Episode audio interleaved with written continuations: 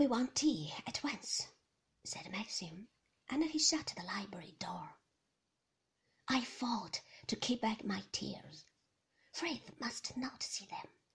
He would think we had been quarrelling, and he would go to the servants' hall and say to them oh, all, Mrs. De Winter was crying in the hall just now. It looks as though things are not going very well. I turned away so that Frith should not see my face. He came towards me, though. He began to help me off with my mackintosh. I'll put your raincoat away for you in the flower room, madam, he said. Thank you, Frith, I replied, my face still away from him. Not a very pleasant afternoon for a walk, I fear, madam. No, I said. No, it was not very nice. Your handkerchief, madam, he said, picking up something that had fallen on the floor. Thank you, I said, putting it in my pocket. I was wondering whether to go upstairs or whether to follow Maxim to the library. Frith took the coat to the flower room. I stood there, hesitating, biting my nails. Frith came back again. He looked surprised to see me still there. There's a good fire in the library now, madam. Thank you, Frith, I said. I walked slowly across the hall to the library. I opened the door and went in. Maxim was sitting in his chair. Jasper at his feet, the old dog in her basket. Maxim was not reading the paper, though it lay on the arm of the chair beside him. I went and knelt down by his side and put my face close to his. Don't be angry with me any more, I whispered. He took my face in his hands and looked down at me with his tired, strained eyes. I'm not angry with you, he said. Yes, I said. I've made you unhappy.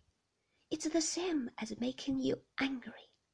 You are all wounded and hurt and torn inside. I can't bear to see you like this. I love you so much. Do you? He said. Do you? He held me very tight, and his eyes questioned me, dark and uncertain the eyes of a child in pain, a child in fear.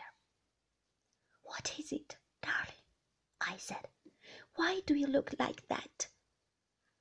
I heard the door open before he could answer, and I sank back on my heels, pretending to reach for a log to throw on the fire, while Frith came into the room, followed by Robert, and the ritual of our tea began. The performance of the day before was repeated the placing of the table, the laying of the snow white cloth, the putting down of cakes and crumpets, the silver kettle of hot water placed on its little flame, while Jasper, wagging his tail, his ears stretched back in anticipation, watched my face. Five minutes must have passed before we were alone again, and when I looked at Maxim, I saw the color had come back into his face. The tired, lost look was gone, and he was reaching for a sandwich.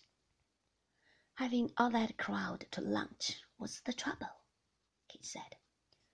Poor old Beatrice always does rub me up the wrong way. We used to scrap like dogs as children. I'm so fond of her, too, bless her. Such a relief, though, that they don't live too near. Which reminds me, we'll have to go around to see Granny sometime. Pour out my tea, sweetheart, and forgive me for being a bear to you. It was over then. The episode was finished. We must not speak of it again. He smiled at me over his cup of tea and then reached for the newspaper on the arm of his chair. The smile was my reward, like a pat on the head to Jasper. Good dog. Then lie down. Don't worry me any more. I was Jasper again, I was back where I had been before. I took a piece of crumpet and divided it between the two dogs. I did not want it myself. I was not hungry. I felt very weary now, very tired in a dull, spent way. I looked at Maxim, but he was reading his paper. He had folded it over to another page. My fingers were messy with butter from the crumpet, and I felt in my pocket for a handkerchief. I drew it out, a tiny scrap of a thing, lace edged. I stared at it, frowning, for it was not mine. I remembered then that Frith had picked it up from the stone floor of the hall. It must have fallen out of the pocket in the mackintosh. I turned it over in my hand. It was grubby. Little bits of fluff from the pocket clung to it. It must have been in the mackintosh pocket for a long time. There was a monogram in the corner, a tall, sloping R with the letters D W interlaced. The R dwarfed the other letters. The tail of it ran down into the cambric, away from the laced edge. It was only a small handkerchief, quite a scrap of a thing. It had been rolled in a ball and put away in the pocket and forgotten. I must have been the first person to put on that mackintosh, since the handkerchief was used.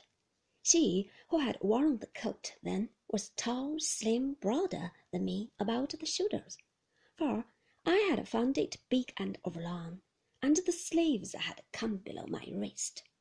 Some of the buttons were missing. She had not bothered then to do it up. She had thrown it over her shoulders like a cape, or worn it loose hanging open, her hands deep in the pockets. There was a pink mark upon the handkerchief, the mark of lipstick. She had rubbed her lips with the handkerchief, and then rolled it in a ball and left it in the pocket. I wiped my fingers with a handkerchief, and as I did so, I noticed that a dull scent clung about it still, a scent I recognized, a scent I knew. I shut my eyes and tried to remember. It was something elusive, something faint and fragrant that I could not name. I had breathed it before, touched it surely, that very afternoon. And then I knew that the vanished scent upon the handkerchief was the same as the crushed white petals of the azaleas in the Happy Valley.